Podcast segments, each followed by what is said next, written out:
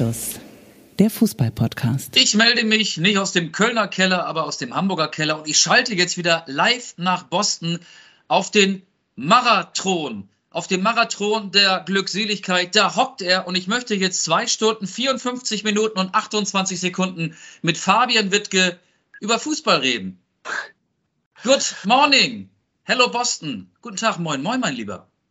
Hallo, einen wunderschönen guten Tag. Ja, vielen Dank für dieses schöne Intro. Ich freue mich sehr und dass du natürlich auch daran teilnimmst. Das ist sehr, sehr schön. So kennen wir dich. Du bist ja eher so der Typ, der sich gerne mal so ein bisschen zurücknimmt, der mich auch gerne mal so ein bisschen zwei Stunden, 54 Minuten und 28 Sekunden erzählen lässt, der da auch nicht mal einhakt, sondern der mich mal auch mal in Ruhe das Ding zu Ende bringen lässt. Genauso habe ich das natürlich auch gemacht mit dem Marathon.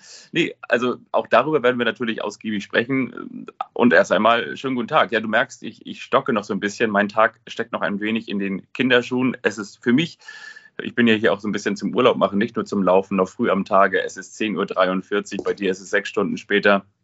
Und ich sage erstmal schön, dass ihr wieder eingeschaltet habt und natürlich auch an alle Stussis, an unsere große Crowd da draußen. Vielen Dank, dass ihr auch mit dabei wart und mich auch mit durch diesen Marathon in Boston getragen habt. Ähm, also herzlichen Dank, ja, moin. Was trinkst du da? Orangensaft. Auge, ich muss dazu allerdings auch Nein, sagen, nicht Orangensaft. Kaffee, Kaffee. Äh, um 16.43 Uhr deutscher Zeit. Ist bei dir auch schon Donnerstag? Bei mir ist Donnerstag, der 21. April. Und bei dir? Bei mir ist auch, ja, schon Donnerstag, gerade eingeläutet. Es ist aber auch vielleicht Matchday plus mittlerweile, ja, Dienstag, Mittwoch, Donnerstag, Matchday plus drei. Running Day plus drei. Ja. Ich trinke meinen vierten oder fünften Kaffee, glaube ich. Ja, du bist Marathon gelaufen. Äh, ich war natürlich in Gedanken bei dir. Ich hatte auch eine Kontaktperson. Schöne Grüße an Heiko. Der hat mich immer abgedatet. Äh, und ich gehe davon aus, dass dich jetzt nicht ganz Amerika kennt, aber ganz Boston. Zumindest ist das meine Einschätzung. Wie ist es?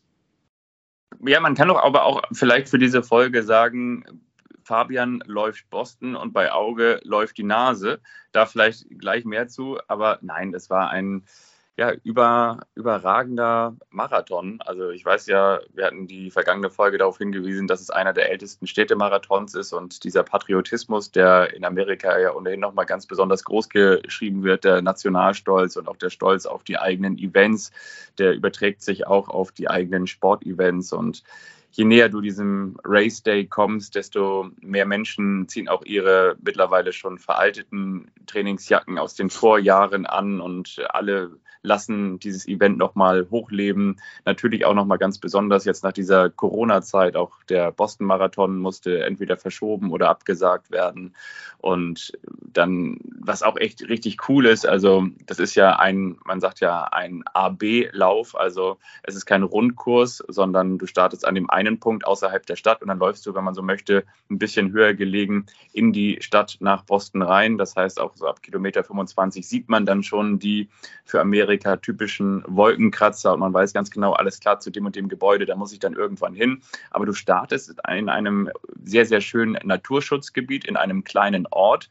Und in diesem kleinen Ort können natürlich nicht mal eben 33.000 Starterinnen und Starter, Wheelchair, also Rollstuhlfahrerinnen und Fahrer und auch Paraathletinnen und Athleten gebracht werden und da dann einfach so aussteigen, sondern die müssen dann natürlich koordiniert hingefahren werden. Das heißt, du gehst zu so einem Drive-In, zu so einem Shuttle-Punkt und wirst dann ist auch ein bisschen klischeehaft, vielleicht auch ein bisschen kitschig, aber du wirst mit alten, gelben, langen Schulbussen dann zu diesem Startpunkt gefahren. Aber ganz kurz, Drive-In kennt der Amerikaner doch sonst eher von McDonalds, oder?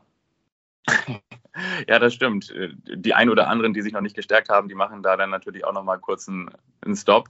Nein, also du wirst mit diesen alten Schulbussen dahin gefahren und wirst ähm, vorher nochmal durchleuchtet. Auch das gehört natürlich zu der heutigen Zeit und zu Sicherheitsstandards dazu. Aber das ist natürlich einfach wirklich unfassbar toll. Du steigst da ein und siehst Menschen aus der ganzen Welt, mit denen du dich über Sport noch unterhältst. Die einen sind aufgeregt und, und reden gar nicht, die anderen schauen nervös zu Boden. Der nächste macht noch ein Selfie, der übernächste telefoniert noch mit der Tochter oder wie auch immer. Und dann äh, fährst du da die letzten zwei Kilometer zu dem Startpunkt hin und dann stehst du da an diesem Startpunkt. Ich werde euch jetzt nicht die ganzen 42,195 Kilometer erzählen, aber du stehst dann an diesem Startpunkt. Um 10 Uhr soll es losgehen. Ich bin mit der ersten Welle raus und drei Minuten vor dem Start steht dann da die Gewinnerin eines Gesangswettbewerbes, eines äh, College-Gesangswettbewerbes, die Gewinnerin und, und trällert da in einer glasklaren, glockenklaren Stimme die Nationalhymne.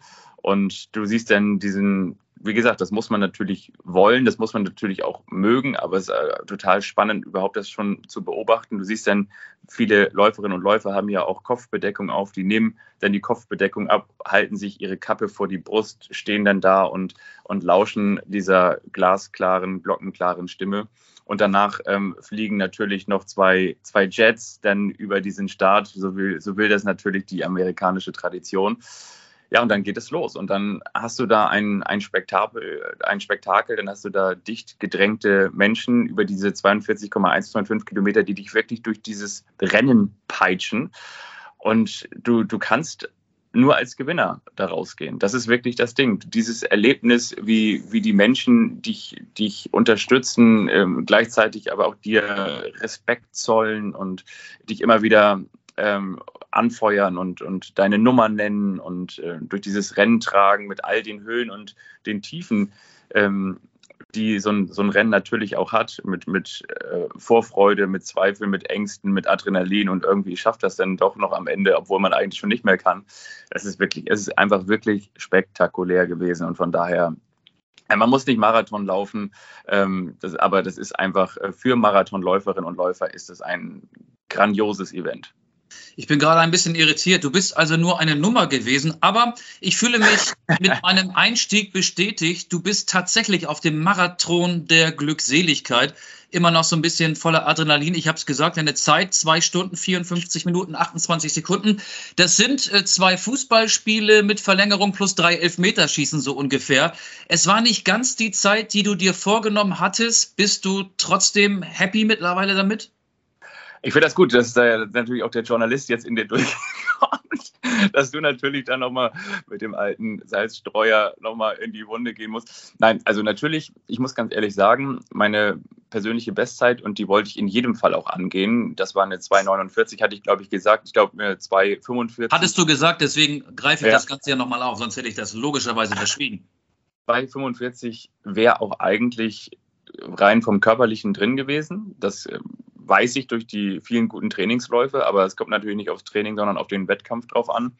Aber ich kann dir ehrlich gesagt gar nicht ganz genau sagen, woran es gelegen hat, weshalb ich so früh nicht mehr konnte. Also ich habe mir danach nochmal meine Pulswerte angeschaut und ich bin die ganze Zeit mit einem Puls von unter 160 gelaufen, was wirklich sehr, sehr wenig ist. Das heißt, so rein von der Kondition, rein von der Ausdauer war ich gar nicht ausgelastet. Aber ich habe bei Kilometer 16, 17, 18 schon gemerkt, okay, heute wird ein langer Tag, heute ähm, tritt die Müdigkeit ein, die man vielleicht sonst erst bei Kilometer 35, 36, 37 hat. Das war noch nicht der Mann mit dem Hammer, aber ich habe eben diese Müdigkeit schon gemerkt und dachte, das gibt es doch gar nicht.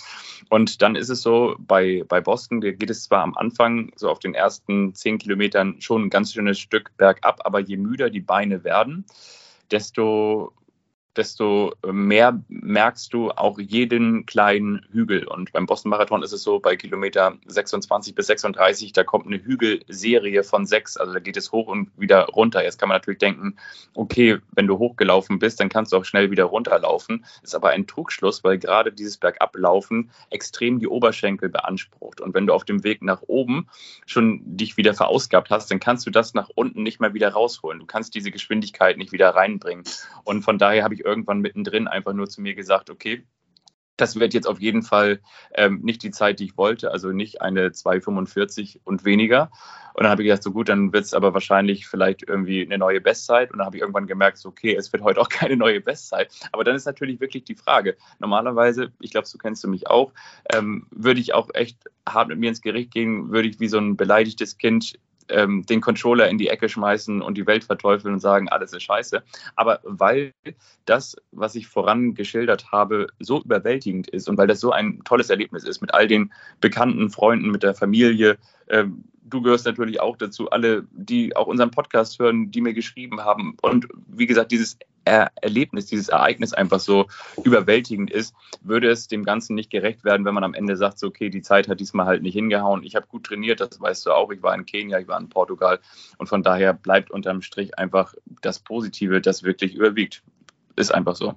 Aber das Schöne ist ja, es ist eine neue Boston-Bestzeit geworden für dich. Zwei Stunden, 54 Minuten, 28 Sekunden. Tim Walter würde sagen, wir werden unseren Weg weitergehen. Würdest du das auch so für dich unterschreiben? Ja, das ist so ein bisschen so, diese neue Boston-Bestzeit, das ist das, was ich neulich, das hat mir der Tweetsrichter im Internet gezeigt. Das ist so immer, wenn Mats Hummels mit drei Frauen, mit drei unterschiedlichen Frauen unter der Woche geschlafen hat, dann hat der BVB danach sechs Tore geschossen. Also das habe ich im Internet gelesen. Also so ist es quasi ja auch. Also immer, wenn ich 2020 nach Boston fahre, dann habe ich eine neue Bestzeit für den Boston-Marathon gehabt. Aber äh, Walter, immer Walter war die Frage, ne?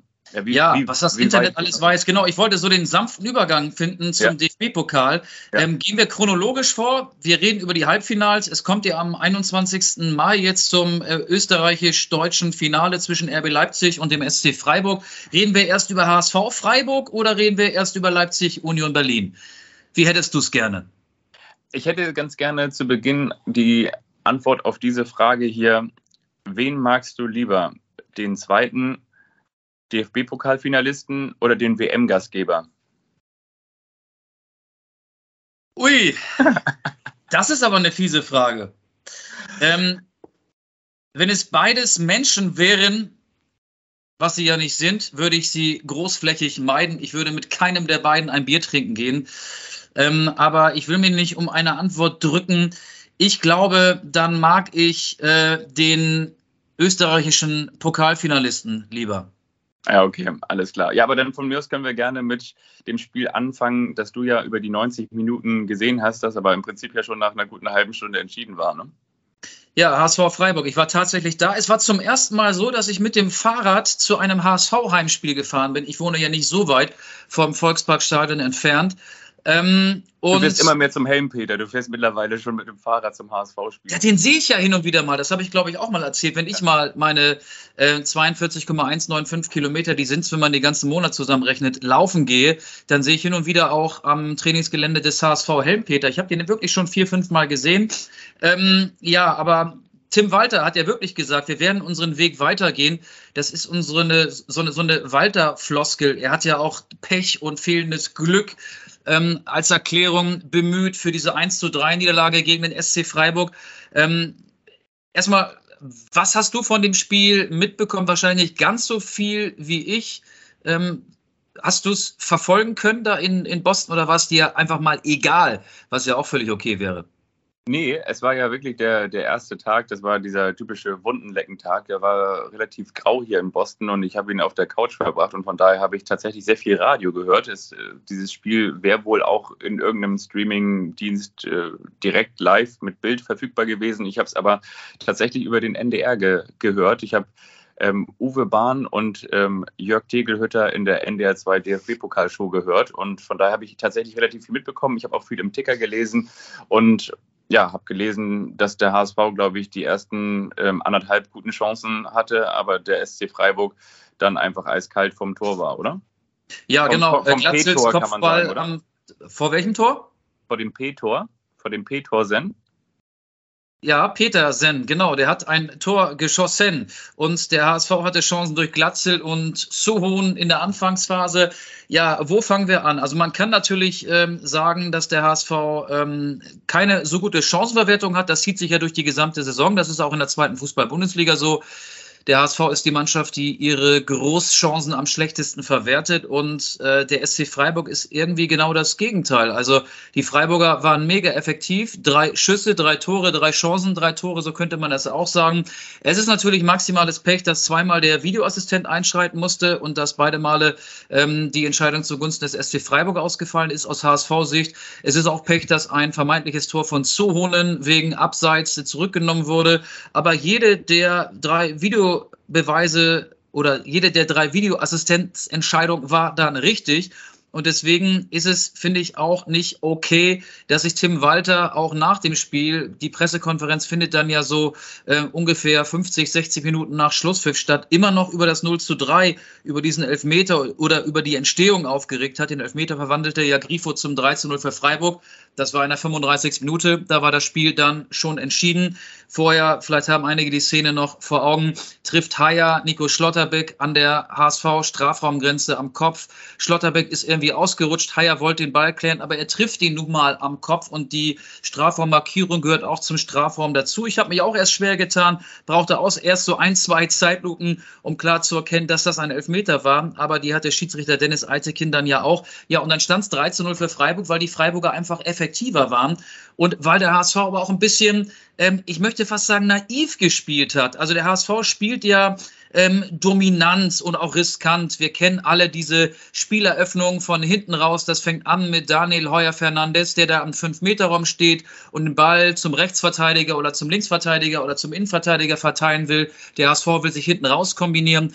Das macht die Mannschaft in der zweiten Liga. Das klappt auch gegen mittelmäßige Zweitligisten ganz gut. Aber gegen Freiburg hat es in der 17. Minute eben nicht geklappt weil die Freiburger das gerochen hatten. Sie hatten die Passwege zugestellt und so kam dann halt nach diesem schlechten Pass von Heuer Fernandes der Ball über Umwege zu Nikolas Höfler und der hat dann das 2 zu 0 geschossen und da war dann der Videoassistent mal nicht beteiligt und deswegen muss ich, finde ich, der HSV auch so ein bisschen bei sich selbst beschweren. Ähm, ich finde, es zeichnet ja auch einen guten Trainer aus oder auch eine, eine, eine, ich weiß nicht, ob Tim Walter ein guter Trainer ist. Er wird wahrscheinlich kein Aufstiegstrainer sein, aber es zeichnet jeden Trainer aus, dass er ja auch in gewissen Spielen einen Plan B hat. Und ähm, es zeichnet auch einen guten Torhüter aus, Daniel Heuer Fernandes. Er war ja im DFB-Pokal dreimal der Held im Elfmeterschießen, dass er einfach mal lang und weit nach vorne spielt, auch wenn das nicht zum Werkzeugkasten Tim Walters gehört. Das wäre dann besser gewesen. Und weil der HSV eben auch diese Fehler gemacht hat, finde ich es ein bisschen billig zu sagen, dass am Ende fehlendes Glück und äh, Pech dafür verantwortlich waren, dass der HSV ausgeschieden ist. Ähm, ja, so habe ich es halt gesehen. Der HSV hat mutig gespielt, auch nach 0 zu 3 nicht aufgegeben, wurde dann ja noch belohnt, allerdings erst in der 88. Minute, als Glatzel das 1 zu 3 köpfte. Aber es war schon eine starke Freiburger Leistung. Also die Standardstärke ist bekannt. Ich habe mal, ich habe hier meinen Vorbereitungszettel noch liegen. In der Bundesliga hat Freiburg 43 Prozent aller Tore nach Ecken, Freistößen oder per Elfmeter, also nach Standardsituationen erzielt. Und vor dem ersten Treffer ging ja auch eine Ecke von Grifo voraus. Und das ist einfach eine Qualität. Und das in Kombination mit der Effektivität sorgt dafür, dass Freiburg im Endeffekt das Spiel relativ locker gewonnen hat. Ja, ich glaube, wenn man jetzt den, den Fokus ein bisschen weiter von diesem Spiel nimmt oder ein bisschen weiter rauszoomt, dann kann ich mir auch vorstellen, das ist genau das. Da haben wir, glaube ich, auch schon mal drüber gesprochen. Da habe ich mit unserem gemeinsamen ähm, Freund Heiko auch schon drüber gesprochen. Das ist genau das, das, was dann auch wahrscheinlich die Realität für den Hamburger SV ist. Da würde wenn wir jetzt mal von hätte, hätte und würde, wäre und wenn sprechen, in der kommenden Saison sollte der HSV äh, mal aufsteigen, dann auch einfach mal ein Arminia Bielefeld, ein Mainz 05, ein FC Augsburg und eben auch der SC Freiburg kommen und würde wie selbstverständlich als großer Favorit im Hamburger Volkspark aufspielen. Und natürlich jetzt nochmal mehr der SC Freiburg mit dieser laufenden Saison, wo sie noch die Möglichkeit haben, einen Champions League Platz zu erreichen. Und jetzt mal eben in Anführungsstrichen, aber mit einer wirklich auch ja, souveränen, möchte ich jetzt einfach mal sagen, mit einer souveränen Leistung ins DFB-Pokalfinale einziehen.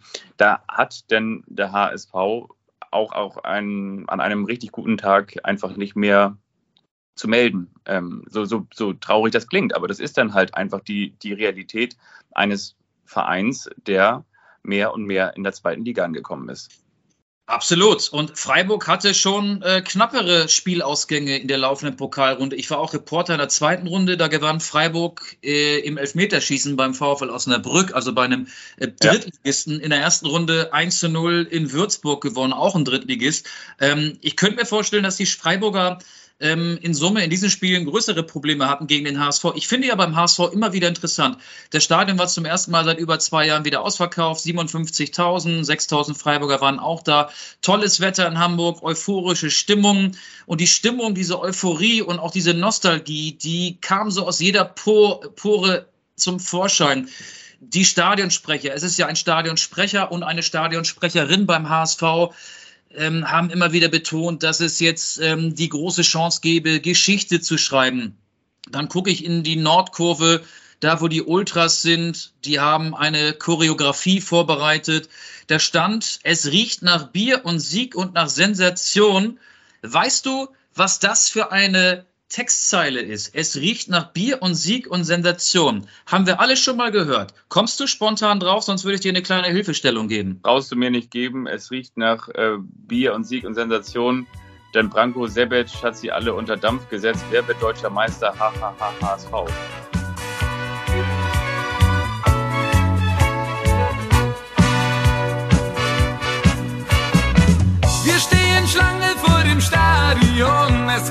nach Bier und Sieg und nach Sensation.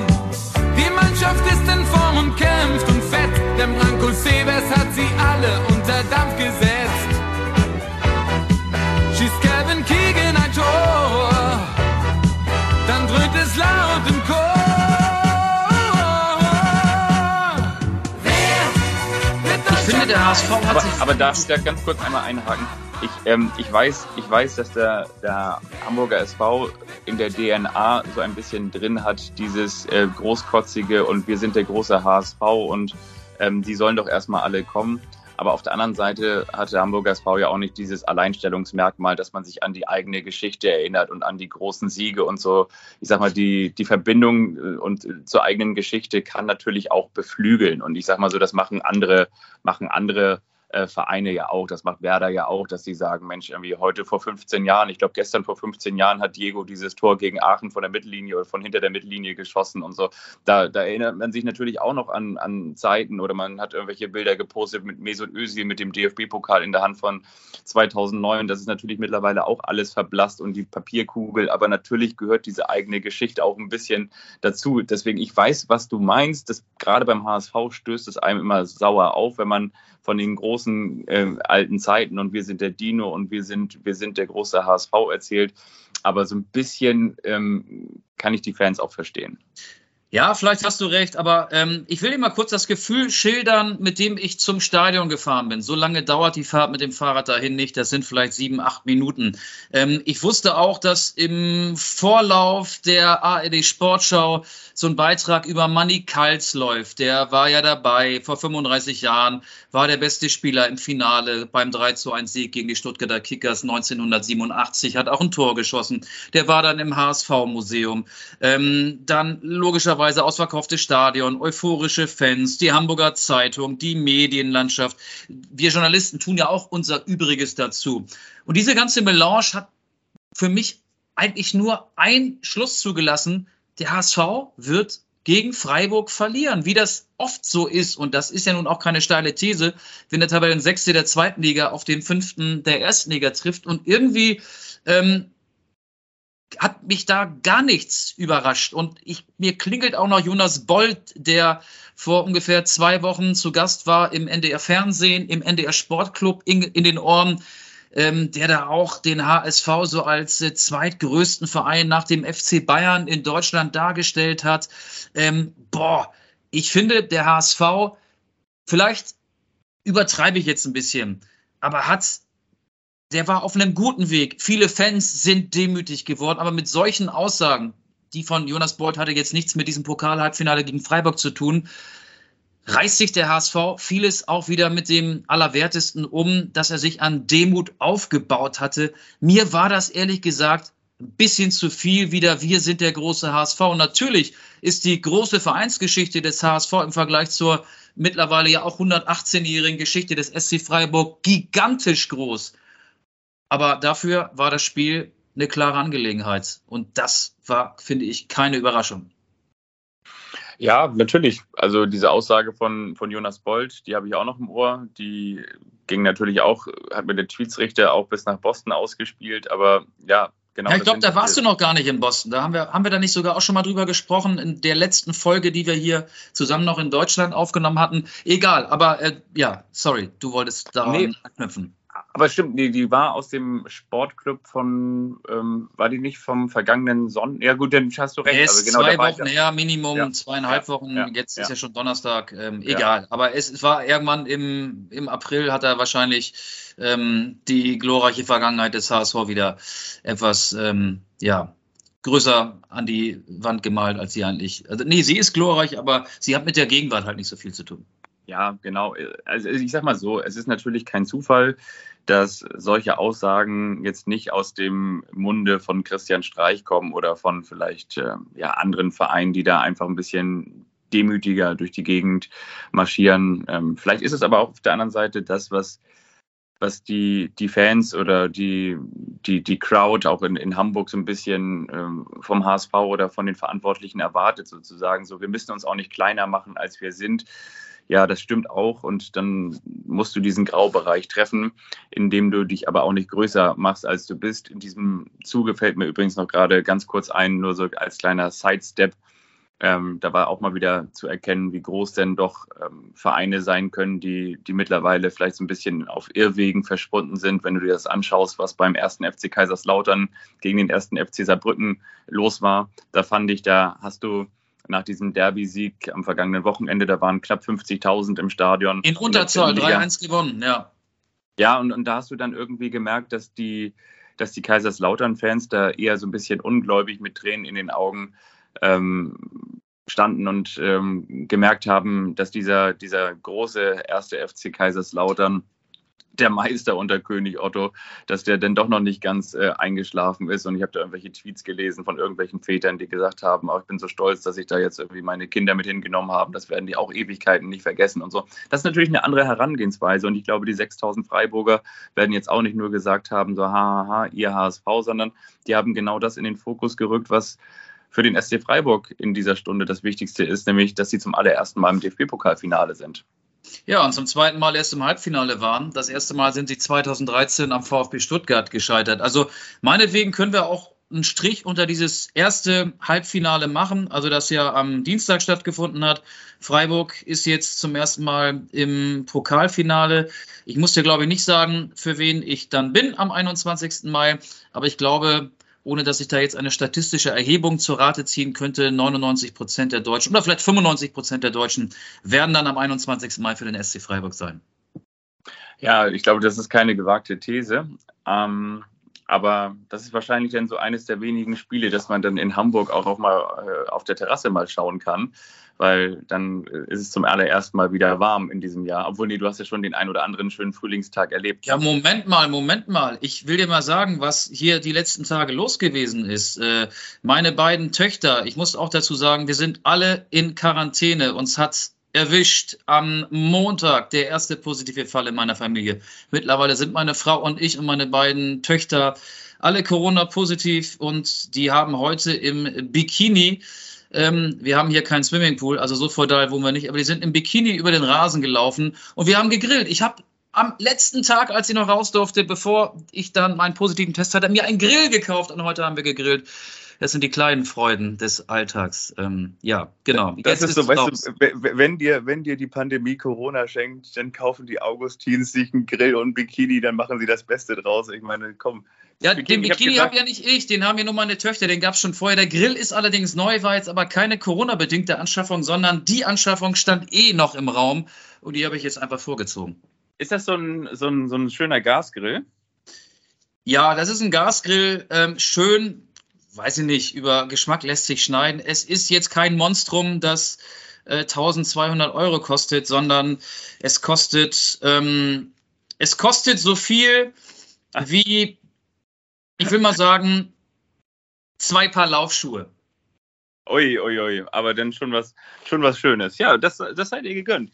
Ähm, schönes, schönes Angrillen wünsche ich euch. Also von daher, ich hoffe natürlich, dass ihr auch ähm, symptomfrei nicht, aber dass ihr so, so, so leicht symptomatisch wie nur möglich durch diese Corona-Erkrankung kommt und ja, grillt. Wenn, wenn ihr jeden Tag grillt, dann ähm, geht es umso besser weg. Äh, Habe ich von ja, weißt du, was das Problem ist? Ähm, jetzt darf ja keiner mehr raus und einkaufen gehen. Ich weiß gar nicht, wo ich jetzt ähm, Fleisch und Wurst und äh, Halloumi-Käse und Fisch und äh, Gemüse, was man sonst noch so grillen kann, herbekomme. Ähm, vielleicht werde ich mal eine, was ich noch nie gemacht habe, eine Online-Bestellung bei einem Supermarkt aufgeben. Oder ich werde auch das ist ja toll. Ähm, eines der vielen Angebote aus dem Freundes- und Bekanntenkreis annehmen. Es gibt Leute, die wollen für uns einkaufen. Ich dachte immer, solche Angebote macht man nur älteren Menschen, aber jetzt werden uns solche Angebote gemacht. Also wir werden nicht verhungern. So viel können wir, glaube ich, festhalten. Ansonsten, lieber Auge, fahr ich mal mit meinem Fahrrad vorbei beim Rewe und dann sagst du mir mal, wenn ich aus dem Volkspark komme, was ich dir doch mal um deine Mülltonne da hinstellen soll. Dann holst du das rein und gibst mir das Geld nächstes Mal. Oder? Das wäre natürlich auch eine sehr, sehr gute Idee, Herrn Peter. Vielen Dank. Vielleicht komme ich darauf zurück. Aber erstmal müssen wir noch, äh, lieber Fabian, ja. über RB Leipzig gegen Union Berlin sprechen. Mann, war das spannend gestern Abend in einem Leipziger Stadion. Äh, das Spiel hast du, hast du es gehört, gesehen? Äh, bevor ich weiterrede, wie hast du es verfolgt? Ja, ich habe es über den Ticker verfolgt. Und über den Ticker, der macht keine Geräusche, glaube ich, ne? Höchstens so ein Toralarm, wenn jemand ein Tor nee. schießt. Nee, okay, erst dann gab ich dir sagen. Beckers, Beckers Besten und dann gab es den Elfmeter und dann war irgendwann Leipzig über den Forstberg, oder? Leipzig war spät über den Forsberg. Ähm, und wenn du das Spiel mit geschlossenen Augen gesehen hättest, was man ja bei Spielen von RB Leipzig grundsätzlich tun sollte. Nee, das ist, wäre gemein, weil die Leipziger spielen ja auch äh, unter Domenico Tedesco einen attraktiven Fußball. Aber wenn man mal kurz die Augen zugemacht hätte, man hätte nicht mitbekommen, dass auch Leipziger im Stadion gewesen sind, obwohl ja 47.000 Zuschauer im Stadion gewesen sind. Und jetzt frage ich dich, du hast ja auch die Protestwelle des FC Barcelona nach dem Europa League-Spiel gegen Eintracht Frankfurt mitbekommen. Glaubst, glaubst du, dass die Leipziger Ultras, da gibt es äh, einige Gruppierungen, die einen heißen RBL Kultras, dann gibt es Tradition 09, die Megabullen, dann gibt es die Brause Crew, also RB Leipzig hat, glaube ich, insgesamt 26 Fanclubs. Ich habe mich da nochmal schlau gemacht. Also glaubst du, dass die Ultras am Ende äh, auch von der größten Schande, die in unserem Stadion je passiert ist, von einer sozialen Erniedrigung sprechen werden, weil die Unioner so laut waren und sage und schreibe 7000 Tickets hatten, so wie es der FC Barcelona äh, vor etwas mehr als einer Woche getan hat? Nee, vor einer Woche war es ja genau. Nee, glaube ich nicht. Aber ich finde, ich musste gerade eben darüber stolpern, über die Kultras. Das ist doch eigentlich dann die Fangruppierung von der Bild-Zeitung, weil die, die RBL Kultras, es gibt sie wirklich. Ja. Also das hätten wir uns nicht schöner ausdenken können, die Kultras. Ähm, nee, also du spielst ja auf zwei Sachen an. Du spielst ja gleichzeitig auch auf äh, den FC Barcelona an, der sich als unfassbar schlechten Verlierer am Ende dargestellt hat. Also das fand ich schon sehr, sehr, sehr, sehr peinlich. Also ich meine, dass du dann sagst, so ja, da müssen wir nochmal einen Riegel vorschieben, beziehungsweise da müssen wir die Eintracht-Fans ähm, für, für sanktionieren, dass sie begeistert sind, ihren Verein zu unterstützen. Und ja, also finde ich höchst albern. Ich glaube, das haben alle mitbekommen. 25.000 bis 30.000 waren da im Stadion, obwohl es natürlich ein festgeschriebenes Kontingent gibt für Gästefans, worauf äh, sich ja auch der, äh, was nicht der FC West Ham, aber worauf sich ja auch West, West Ham United äh, beruht oder bezieht und sagen, jetzt bekommen die Frankfurter für das Spiel ähm, bei West Ham nur 3000 Karten. Aber ja, so, das ist, für mich ist das albern. Man muss natürlich auch dazu sagen, dass das äh, Camp Nou ja jetzt bei weitem nicht ausverkauft gewesen wäre ähm, oder bei weitem nicht so gefüllt gewesen wäre, wäre es die, wären die Frankfurt-Fans nicht da gewesen. Also von daher, ja, das ist albern. Das ist albern. Ja, und es ist vor allen Dingen auch deshalb albern, weil ähm, die Eintracht-Fans haben jetzt ja nicht äh, viel Geld in äh, teure Farbkopierer investiert und die ja. Tickets sich illegal beschafft. Ähm, sie haben sicherlich ähm, sehr, sehr clever versucht, an Karten heranzukommen. Ich glaube, man kann sich da dann auch irgendwie über die Kreditkarte ähm, so einen Trick einfallen lassen. Ich muss ehrlich gestehen, ich hab's, bin da nicht so ins Detail gegangen. Ich weiß ehrlich gesagt nicht, wie die an die Karten gegangen, äh, gekommen sind, aber es gibt ja durchaus auch äh, Menschen, die Bekannte in Spanien haben und ähm, die zum Teil auch an der Tageskasse auf dem Schwarzmarkt, ähm, wenn es überhaupt ein Schwarzmarkt, wenn man es so bezeichnen kann, die ja auch ähm, Dauerkarteninhaber des FC Barcelona am Spieltag selbst angesprochen haben, die denen dann ihre Karten für viel Geld überlassen haben. Also sie haben es ja auf legale Art und Weise geschafft, sich Zutritt zum Stadion zu verschaffen. Okay, in Leipzig wird es deiner Meinung nach diese Protestwelle äh, nicht geben. Ähm, ansonsten muss ich sagen, es gibt zum dritten Mal einen österreichischen Finalisten im DFB-Pokal. Ähm, das war in der deutschen nicht so glorreichen Vergangenheit zwischen 1939 und 43 mal der Fall. 1939 stand Rapid Wien mal im DFB-Pokalfinale, 1943 der Fürst Vienna FC und RB Leipzig ja sogar schon zum dritten Mal jetzt 2019, 2021 und 2022. Also ja, das ähm, wollte ich noch erwähnen und ansonsten kann ich dir zum Spiel gar nicht so viel erzählen, was dich jetzt wahnsinnig überraschen würde. Der Verein aus, äh, der aus Österreich gelenkt wird, hat ähm, sein gefürchtetes Kombinationsspiel gegen die massive Abwehr von Union Berlin nicht so aufziehen können, ist natürlich in der Nachspielzeit dann ähm, sehr spät zum Erfolg gekommen, aber auch verdient. Das will ich auch anerkennen, weil gerade in den letzten Minuten hat Leipzig nochmal richtig Druck auf die Union-Abwehr ausgeübt. Baumgartel hat wenige Sekunden bevor dann Forsberg ähm, den Berg über Stiegen überklettert hat, ähm, hat Baumgartel einen Schuss auf der Linie abgewehrt.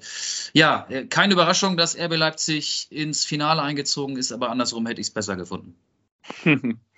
ja, ähm, schön formuliert. Also so, glaube ich, haben das viele gesehen, obwohl natürlich dieser Spielverlauf, das muss man schon auch nochmal sagen, und so hat es ja auch Urs Fischer, der Trainer des ersten FC Union Berlin, gesagt, unfassbar bitter ist aus der Sicht der Köpenicker, die da schon einen überraschenden Spielverlauf ähm, auf die Beine stellen mit Bedingen und dann am Ende, ich glaube, das weiß man auch. Vielleicht ist es auch nur eine Floskel, vielleicht auch nicht, aber das weiß man trotzdem auch, wenn so ein Spiel dann in die Verlängerung geht, dann sagt man so, dann ist alles möglich. Und ich glaube, je älter so ein Spiel wird für den vermeintlichen Kleinen, für den vermeintlichen Außenseiter, für den vermeintlichen Underdog, desto größer sind die Chancen dann auch ähm, da was mitzunehmen, weil dann der favorisierte Verein häufig irgendwie mehr ins Nachdenken kommt, mehr ähm, vielleicht auch ähm, ja, aus dieser favorisierten Rolle herausgedrängt wird.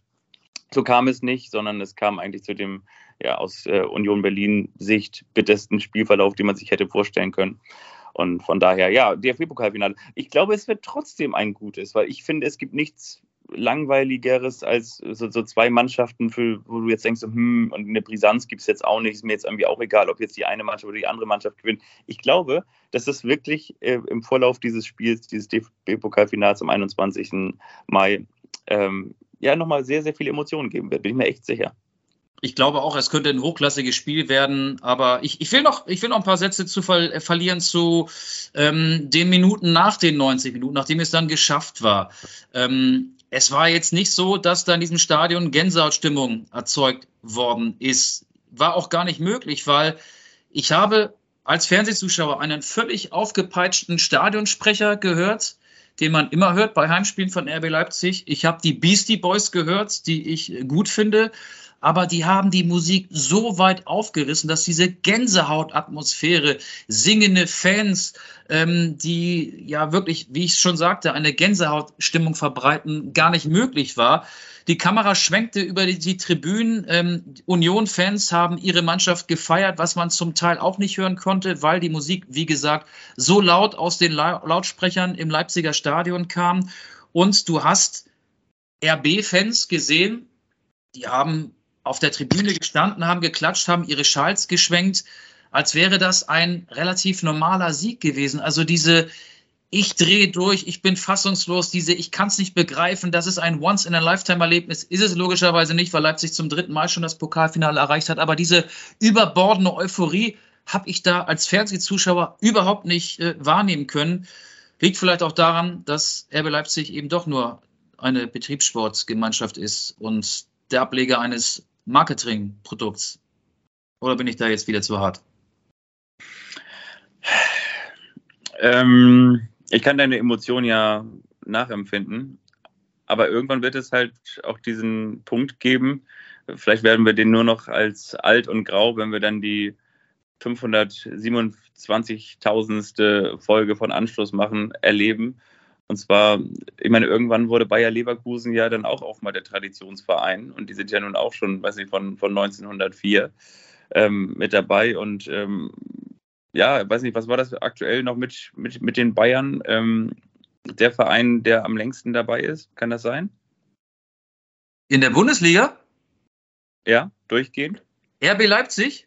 Nee, äh, Leverkusen. Ach so, ähm, uff, Naja, ja, also Bremen ist weg, Schalke ist ja. weg, äh, Borussia Dortmund äh, ist natürlich durchgehend sehr lange dabei. Ähm, alle anderen Mannschaften haben schon mal hier und da einen Abstieg erlebt. Ja, das kommt hin. Leverkusen ist meines Wissens seit 1979 ja. erstklassig. Ja, und genau das ist so das. Ne? Also ich meine, irgendwann wird es diesen Punkt halt geben und da wird irgendwie was ranwachsen und da, da stellt man sich immer wieder auf die Hinterbeine und ich finde dieses System auch überhaupt nicht gut. Nee, aber ich glaube, wie, wie war das? Äh, was, was stört es die, die Eiche, wenn sich die Sau daran schubbert? Also ja, ähm, wir, wir, wir werden das wahrscheinlich weitermachen, aber wahrscheinlich sind es am Ende eher wir, die damit lernen müssen zu leben, oder? Und Mario Gomez gefällt das. Hast du das mitbekommen? Mario Gomez, ähm, ich musste auch erstmal googeln, warum steht der da jetzt eigentlich im RB Leipzig Pokalshirt?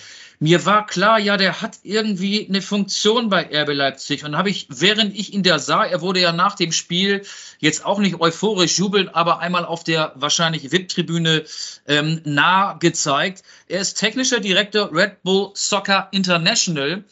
Und wenn wir über Red Bull Soccer International sprechen, dann können wir auch über Salzburg, äh, New York, Bragantino, Brasilien, Liefering und einen Standort in Ghana sprechen. Auch deswegen bin ich halt kein großer Fan von RB Leipzig, weil dieser Verein viele Vereine beinhaltet und sich die Spieler von überall auf dieser Welt mittlerweile hin und her schiebt. Aber gut, äh, das ist ein alter Schuh, haben wir auch schon häufiger mal zum Thema gemacht in diesem Podcast. Ich will jetzt auch nicht wieder anfangen mit Makran steht und äh, einen Aufstieg von der Oberliga bis in die Bundesliga, der ihnen geschenkt worden ist. Aber ich habe es ja trotzdem einmal kurz einfließen lassen. Ich möchte mal ganz kurz noch eine Geschichte zu Mario Gomez erzählen. Kannst du dich daran erinnern? Da hat er, meine ich, noch für den VfB Stuttgart gespielt. Damals wurde er dafür sanktioniert, dass er einen Red Bull Torjubel gemacht hat. Und zwar hat er das nachgemacht nach dem Torjubel, als würde er, er hatte natürlich keine Dose in der Hand, als würde er eine Dose öffnen, sie sich an den Mund führen und danach ist er wie in der damaligen Red Bull Werbung dann weggeflogen. Also hat sich Flügel verliehen. Und Aber war das nicht der Lufthansa-Jubel vielleicht? War das vielleicht nicht ein Kranich, den er gemacht hat und einfach eine Flasche Moe, die, die er dargestellt hat? Hätte auch sein können. Nee, aber in diesem Fall war es so, dass er eben dann dafür auch noch sanktioniert wurde. Und ich glaube, dass eben, ich weiß nicht, ob dafür Gesetze geschaffen wurden, aber auf jeden Fall äh, des Spielern untersagt wurde, entsprechende Werbemaßnahmen in Torjubel einzubauen. Aber von daher wundert es mich nicht oder verwundert es mich nicht, äh, bin ich nicht verwundert, dass, dass Mario Gomez da jetzt äh, sehr Red Bull nah auftritt. Wärst du verwundert, wenn ich jetzt die Kultrubrik starten würde? Ja, ich wäre verwundert, weil wir noch ganz kurz ähm, ein Riesenthema anschneiden müssen. Am Wochenende wird der FC Bayern München zum zehnten Mal in Folge Meister. Okay, jetzt kannst du es anmachen. Ach so, äh, ja, äh, Borussia Dortmund, ein Unentschieden würde schon reichen. Dann hätte der FC Bayern die Meisterschale. Ja, die gibt es ja noch nicht. Die Meisterschale wird am 34. Spieltag in Wolfsburg übergeben, 15. Mai, da werde ich Reporter sein. Und ich habe ein Déjà-vu, das war vor einem Jahr auch schon so. Da wurde der FC Bayern auch in Wolfsburg zum deutschen Meister gekürt. Wir können ja kurz vielleicht noch, bevor wir den Opener der Kultrubrik starten, dann darüber sprechen, ob da jetzt große Freude entstehen wird nach dieser zehnten Meisterschaft. Denn ein Titel, den der FC Bayern vielleicht sogar ähm, eingepreist hatte, kann es ja nicht mehr werden. Also ich rede nicht vom DFB-Pokal, ich rede vom Champions League-Pokal. Da gab es ja das Ausgehen in FC Villarreal. Ich will jetzt nicht mit dir das Spiel analysieren, aber glaubst du, dass das ein Trostpflaster ist, diese Meisterschaft? Oder ist es am Ende ähm, der standardmäßige Titel, mit dem man immer schon an den Start geht, auch bevor der erste Spieltag angepfiffen wird? Ich habe dazu eine ganz klare Meinung und zwar ein bisschen ketzerisch jetzt vielleicht. Ich glaube, das ist das Beste, was Julian Nagelsmann hätte passieren können, dass er jetzt mit dem FC Bayern an Villarreal scheitert, weil ich glaube, das, was der FC Bayern hat, ist ein Kader, der für die Fußball-Bundesliga zu gut ist, dem aber auch die internationale Klasse fehlt. Ja, sie haben den Weltfußballer in ihren Reihen und sie haben mutmaßlich den oder einen der besten Stürmer. Wenn man aktuell noch Karim Benzema dazu zählt, ist er vielleicht sogar noch ein bisschen formstärker. Aber wenn du dir Robert Lewandowski anguckst, dann kannst du natürlich sagen, einer der besten Stürmer, wenn nicht sogar der beste Stürmer der Welt, völlig klar. Aber ich finde, der FC Bayern München hat ähm, seit dem Abgang von, von Robben und, und, und Ribéry nicht mehr diesen ganz, ganz großen Esprit und seitdem Thiago nicht mehr mit dabei ist, haben sie nicht mehr diese absoluten Weltstars, die du, glaube ich, brauchst, um die Champions League zu gewinnen. Also damit kannst du in der Regel den DFB-Pokal gewinnen. Okay, das kam in diesem Jahr durch ein Blackout-Spiel gegen Borussia Mönchengladbach anders. Du kannst äh, in der Regel, das sehen wir auch mit der zweiten Mannschaft, da kannst du auch, äh, wenn du sogar einen Nianzu mal spielen lässt, der den Gegner sogar wie bis auf die Knochen runter arbeitet. Ähm, nein, aber du kannst da auch mit der zweiten oder mit der dritten Mannschaft, äh, kannst du da immer noch durch die Bundesliga ähm, ja, wie so eine Planierwalze gehen. Das funktioniert alles. Aber ich bin felsenfest davon überzeugt, dass dem FC Bayern München dieses ähm, die, oder dieser Esprit fehlt, diese, diese Klasse fehlt, diese, diese Spieler fehlen, die dann wichtig sind, die in der Champions League den, den Unterschied machen. Und ähm, wie das so immer beim FC Bayern München ist, wenn du etwas krachend verpasst, nämlich beim FC Bayern München, ist eine Saison, in der du nur Meister wirst, ist es eigentlich eine schlechte Saison. Da hast du ähm, Ziele krachen verpasst, weil du hast nicht mal das Double geholt. Da wird dann groß eingekauft und ich bin mir sogar ähm, auch ziemlich sicher, dass es auch nicht reichen würde, wenn du jetzt, sage ich mal, nur in Anführungsstrichen Christopher Nkunku kaufst, sondern du musst schon dann irgendwie in, in anderen ähm, Regalen ähm, einkaufen. Und da wiederum noch ein Gedanke dazu, fehlt dem FC Bayern München mittlerweile auch Corona-bedingt das ganz große Geld. Wenn wir uns Oliver Kahn im Doppelpass angehört haben, dann sagt er, also wenn wir über Erling Haaland nachdenken und äh, es gab da wohl so die ersten Gespräche, um das mal auszuloten, dann ist das überhaupt gar nicht mehr die Kragenweite des FC Bayern München. Ähm, von daher ich glaube, das ist das Beste, was ich eingangs gesagt hat, äh, habe, was dem, was Julian Nagelsmann hätte passieren können, weil ähm, da bestimmt jetzt im, im Sommer ein größerer Umbruch ansteht. Ja. Aber auch da hält sich mein Mitleid in Grenzen. Äh, wenn wir die beiden Spiele, Hin- und Rückspiel gegen den FC Villarreal gegenüberlegen, war es ja gar nicht mal unverdient, dass die Bayern ausgeschieden sind. Und den Spielern ist ja auch eine ähm, nicht ausreichende Einstellung im Hinspiel attestiert worden von äh, Kahn und Salihamidzic und Co. Der Kader wäre ausreichend gewesen, um diesen Gegner zu schlagen. Und ich glaube, äh, Champions League Halbfinale ist für diesen Kader auch immer noch machbar. Du hast in deiner Aufzählung Manuel Neuer, den immer noch weltbesten Torhüter, vergessen. Du hast Josua Kimmich vergessen. Thomas Müller, der zwar auch nicht mehr 27 ist, sondern auch schon über 30 ist, spielt auch eine gute Saison, den hast du vergessen. Sané, Gnabry nicht immer konstant auf einem Niveau. Äh, Goretzka nicht fit genug. Und äh, bei Upamecano weiß man noch nicht, ob er wirklich ein international guter Innenverteidiger ist. Bei Hernandez frage ich mich manchmal, warum haben die Bayern ähm, vor ein paar Jahren 85 Millionen Euro für ihn ausgegeben? Okay, ähm, ja. Was hältst du davon, wenn ich jetzt den Opener starte? Sehr, sehr gerne, bitte.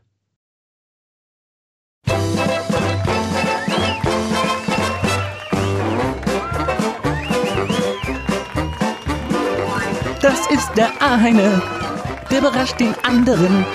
Und wiederum der andere, der weiß nichts davon.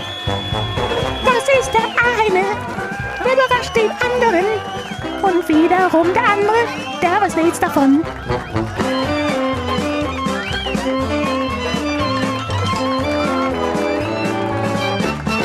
Der eine überrascht Und schon geht's den los. anderen. Der eine überrascht den anderen. Fabian hat sogar eine Überraschung vorbereitet, wie er mir im kurzen Vorgespräch erzählte. Auch wenn ich dich jetzt nicht mehr sehe, ich höre dich hoffentlich noch. Das Bild ist weg. Wir sind ja auch wieder über diese Verbindung. Ihr müsst euch das wie ein FaceTime-Gespräch vorstellen. Miteinander verbunden haben, so zueinander gefunden. Bist du noch da, Fabian? Ja, natürlich bin ich noch da. Absolut. Und ähm, soll ich denn auch schon direkt anfangen? Ja, mach das doch mal. Okay, ich habe ein, ein, eine, nicht eine, ich wollte gerade sagen, ich, ich wollte gerade sagen, ich habe eine Triage vorbereitet, aber das habe ich nicht. Ähm, ich wollte sagen, ich habe eine Etagere vorbereitet, die aus drei kleinen Leckerbissen besteht. Und du kannst jetzt sagen, möchtest du ganz oben, möchtest du in der Mitte oder möchtest du unten anfangen? Ich fange natürlich ganz oben an. Du Bescheiden. fängst ganz oben an. Alles klar, dann habe ich eine Frage für dich vorbereitet. Ich möchte von dir wissen, welches Team war das einzige, das 2010 bei der Fußball-Weltmeisterschaft unbezwungen aus dem Turnier gegangen ist? Neuseeland. Ja, das stimmt. Drei Unentschieden. Das ist schön, das stimmt. Ich möchte damit dir. Spanien hat gegen die Schweiz verloren. Ja, sehr gut. Diesen Mann Das Spiel kann habe ich damals live gesehen in Durban, deswegen ist es noch so präsent. Ja, vor allen Dingen noch so präsent. Es ist ja auch erst zwölf Jahre her. Aber gut, ähm, dann machen wir in der Mitte weiter. Und zwar möchte ich mit dir jetzt ganz gerne auf einen Spieler kommen. Und die Frage ist, wer bin ich? Ich spiele aktuell in den USA. Bei diesen Spieler habe ich in dem Quiz aus der vergangenen Woche nicht mit einbezogen. Ich spiele aktuell in den USA. Aber zuvor spielte ich in meiner Karriere zunächst beim ersten Wiener Neustädter SC. Also man könnte darauf schließen, dass ich welche Nationalität habe. Österreicher. Genau, danach ging ich zum SV Mattersburg. Dort spielte ich fünf Jahre und machte für den SV Mattersburg 144 Spiele. Ich wechselte nach Deutschland und zwar zum VfL Bochum. Dann ging es weiter zum ersten FSV Mainz 05. 2011 ging ich dann zum FC Schalke 04. Dort spielte ich 99 Mal Ich weiß, ich weiß, ich weiß, ich weiß. Der Fuchser, Christian Fuchs. Das ist richtig. Sehr, sehr gut. Danach ging es noch zu Leicester und inzwischen spiele ich bei Charlotte Independence, Charlotte Independence beziehungsweise beim Charlotte FC. 78 Mal für Österreich. Mein Name ist Christian Fuchs. Und eine Sache, die muss ich noch mal ganz kurz hier aufschlagen. Ich bin inzwischen ein großer Marathonläufer. Denn ich absolvierte den Marathon vor drei Wochen in einer Zeit von gerade mal drei Stunden und 13 Minuten. Natürlich bin ich nicht ganz so gut wie Fabian Wittke gewesen, aber dafür habe ich eine berauschende Fußballkarriere hinter mir. Die Ah. begann Jen Robben. Das ist richtig. Sie begann beim FC Groningen und endete beim FC Groningen. Mein Name ist Arjen Robben, 201 Mal für den FC Bayern München, 99 Treffer und der Marathon in Rotterdam von Arjen Robben. Richtig. Aber ist auch stark, ne? Vom äh, Fußballer war er ja gefühlt vorgestern noch zum Marathonläufer. Ist ja nicht so, dass Fußball jetzt ein Ausdauersport ist, wo man mal eben äh, 42,195 Kilometer aus der Hüfte schüttelt. Das ist richtig gut, absolut. Also das mal eben so zu machen. Auf der anderen Seite ist das natürlich auch, ich meine, wir wissen, ähm, wir wissen, dass, dass Arjen Robben immer so aussah, als hätte man seinen Körper mit Bodypaint angesprüht. Dabei war es das viel zu eng sitzende Trikot. Also wenn das einer tragen konnte, dann er. Also er wird auch während der Karriere auf seinen Körper geachtet haben. Wundert mich, dass er sich während des Marathons nicht verletzt hat. Das war ja sein Problem auch äh, während der aktiven Zeit als Fußballer. Aber er ist wahrscheinlich kurz bevor er über die Ziellinie gegangen ist, ist er auf dem rechten Flügel nochmal nach innen gezogen und dann hat er abgeschlossen, oder? Hat nochmal einen reingeflankt. Ja. Könnte sein, ja. Ähm, war's das mit deinem Quiz?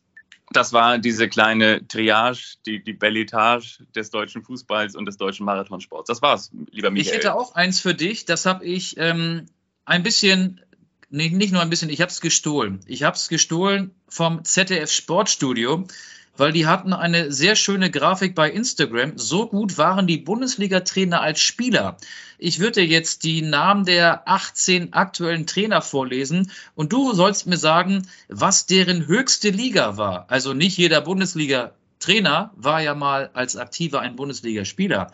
Ähm, lass uns doch mal tabellarisch, ich glaube, es ist tabellarisch anfangen. Es ist nicht tabellarisch, aber wir fangen zumindest so an, wie ich es mir hier aufgeschrieben habe, mit Julian Nagelsmann. Das wäre dann doch tabellarisch, weil Bayern München ist immer noch Tabellenführer. Was war die höchste Liga, in der Julian Nagelsmann gespielt hat? Dritte Liga. Falsch, A-Junioren Bundesliga, und zwar bei 1860 München. Okay. Marco Rose, Bundesliga. richtig. Mainz. Ja, stimmt. Äh, Gerardo Seoane, da wird es schwierig. Vielleicht weißt du es trotzdem. Zweite Liga. Super League in der Schweiz, also die erste sogar. Okay. Jetzt wird's interessant. Domenico Tedesco.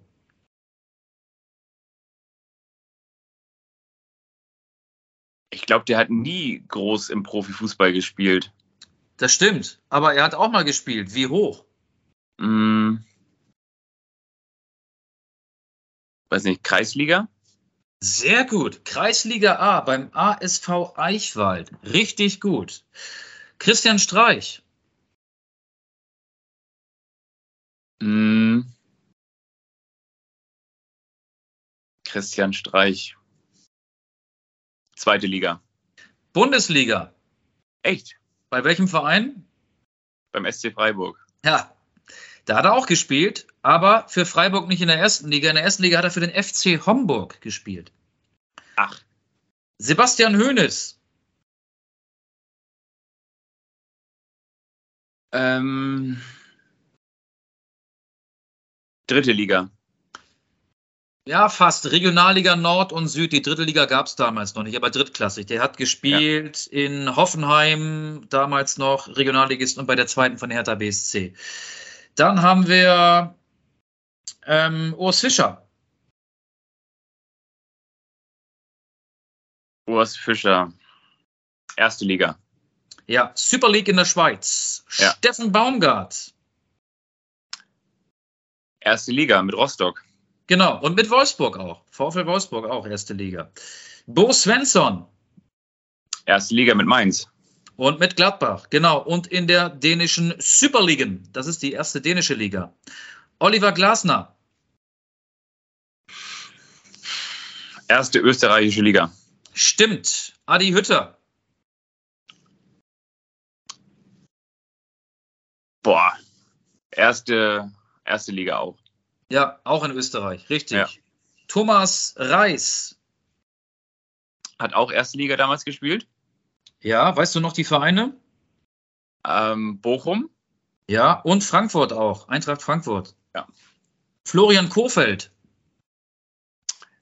Er hat damals in der dritten Mannschaft von Werder als Torhüter gespielt. War das nicht so? Ja, das stimmt. Und auch bei Atlas Delmenhorst. Die höchste Liga war die Bremen-Liga. Für Werder Bremen 3 hat er Bremen-Liga gespielt. Ähm, jetzt sind wir bei Markus Weinzierl. Boah. Weiß ich nicht. Zweite Liga? Stimmt, zweite Liga. Der war ja auch mal bei den Bayern, aber ist nie in der Bundesliga zum Einsatz gekommen. Er hat für die Stuttgarter Kickers und für die Spielvereinigung Unterhaching in der zweiten Liga gespielt. Jetzt wird's super schwierig. Felix Magath. Unser Gesch Nee, also ja, ich lass mich mal ganz kurz überlegen. Nein, der hat natürlich für den HSV gespielt. Champions League, Siegtorschütze. Ja, ganz oben. Stimmt. Und wir sind, drei haben wir noch. Pellegrino Matarazzo, aktueller Trainer des VfB Stuttgart. Erste Liga? Nee, Regionalliga Nord und Süd, also damals auch die dritte Liga, unter anderem Wien Wiesbaden, Preußen Münster, Wattenscheid 09. Die drei Vereine waren das, glaube ich. Ähm, Frank Kramer nicht mehr aktuell, weil er ja nicht mehr Trainer von Arminia Bielefeld ist.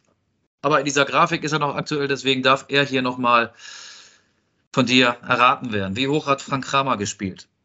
Erste Liga auch? Nee, nur in der Regionalliga Süd. Unter anderem Westenbergs Greuth und SC Weißmain. Und es fehlt noch Stefan Leitl von der Spielvereinigung Gräuter Fürth. Der hat, glaube ich, auch mal erste Liga gespielt, oder? Richtig, beim Ja. Fürther Rivalen, erster FC Ja. Nürnberg. Ja, ja. Ja, hast du gut gemacht. Dankeschön. Und ich bin fertig. Wir könnten das Ganze jetzt auch noch mit den 18 Zweitligatrainern machen, aber vielleicht hebe ich mir das für nächste Woche auf. Genau, nächste Woche erscheinen wir auch wieder. Wann, da müsst ihr euch überraschen lassen, aber irgendwann bekommen wir auch wieder eine gewisse Regelmäßigkeit rein. Ich komme ja auch mal wieder. Michael, ich wünsche dir eine baldige Genesung. Vielen Dank, dass du auch das Technische in dieser Folge wieder übernimmst. Nicht nur das Redaktionelle, das Know-how, den Witz, sondern auch das Technische, auch wieder in dieser Folge präsentiert von Michael Augustin. Und ansonsten hatte ich mir letzte Woche schon Boston mit More Than a Feeling gewünscht. Hast du dir gewünscht, äh, der Song ist bereits auf unserer Spotify-Playliste. Du darfst dir einen anderen wünschen. Okay, dann würde ich sagen, ähm, ähm, wie hießen sie hier? Äh, I'm Learning to Fly. Learning to Fly von. Oh, Gott, oh Gott, ja. Ich stehe auf dem Schlauch, das macht Corona mit mir. Ähm, ja, das sind hier, äh, ähm, ähm, ich, ich, ich stehe nämlich auch gerade auf dem Schlauch und zwar, warte mal ganz kurz, das ist Tom Petty natürlich. Tom Petty and the Heartbreakers, genau, Learning to Fly. Von mir gibt es äh, Tokotronic mit Freiburg. Ähm, eine kleine Hommage an 50 Prozent des DFB-Pokalfinals. Freiburg von Tokotronic. Ja, äh, du hast es schon gesagt, wir wissen gerade nicht genau, an welchen Tagen wir erscheinen.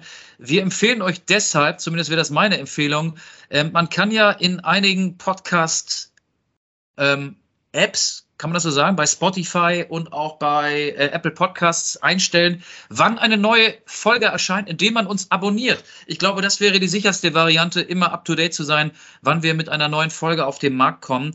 Ähm, genau, das wäre der einfachste Weg, der kürzeste Weg zu zum uns. Erfolg. Richtig. So, ich wünsche dir jetzt einen schönen Tag in Boston ähm, und ja, mach's gut. Ich hoffe, die schweren Beine werden immer leichter und dass wir vielleicht äh, dich schon bald wieder bei der nächsten Marathon-Vorbereitung sehen werden. So machen wir das auf jeden Fall. Tom Petty natürlich an The Heartbreakers, deshalb, weil der letzte, der schwierigste und auch der längste Berg dieser angesprochenen Bergkette der Heartbreak Hill ist. Also von daher nicht einfach nur so Learning to Fly, da lernt man das Fliegen, beziehungsweise hofft, dass man dann einfach nur noch da durchkommen kann. Das Vielen ist Dank. Also nicht der Mount Maggard. nee, um den kümmern wir uns ab jetzt dann wieder. Euch alles Beste. Auge, mach's gut. Du auch. Tschüss.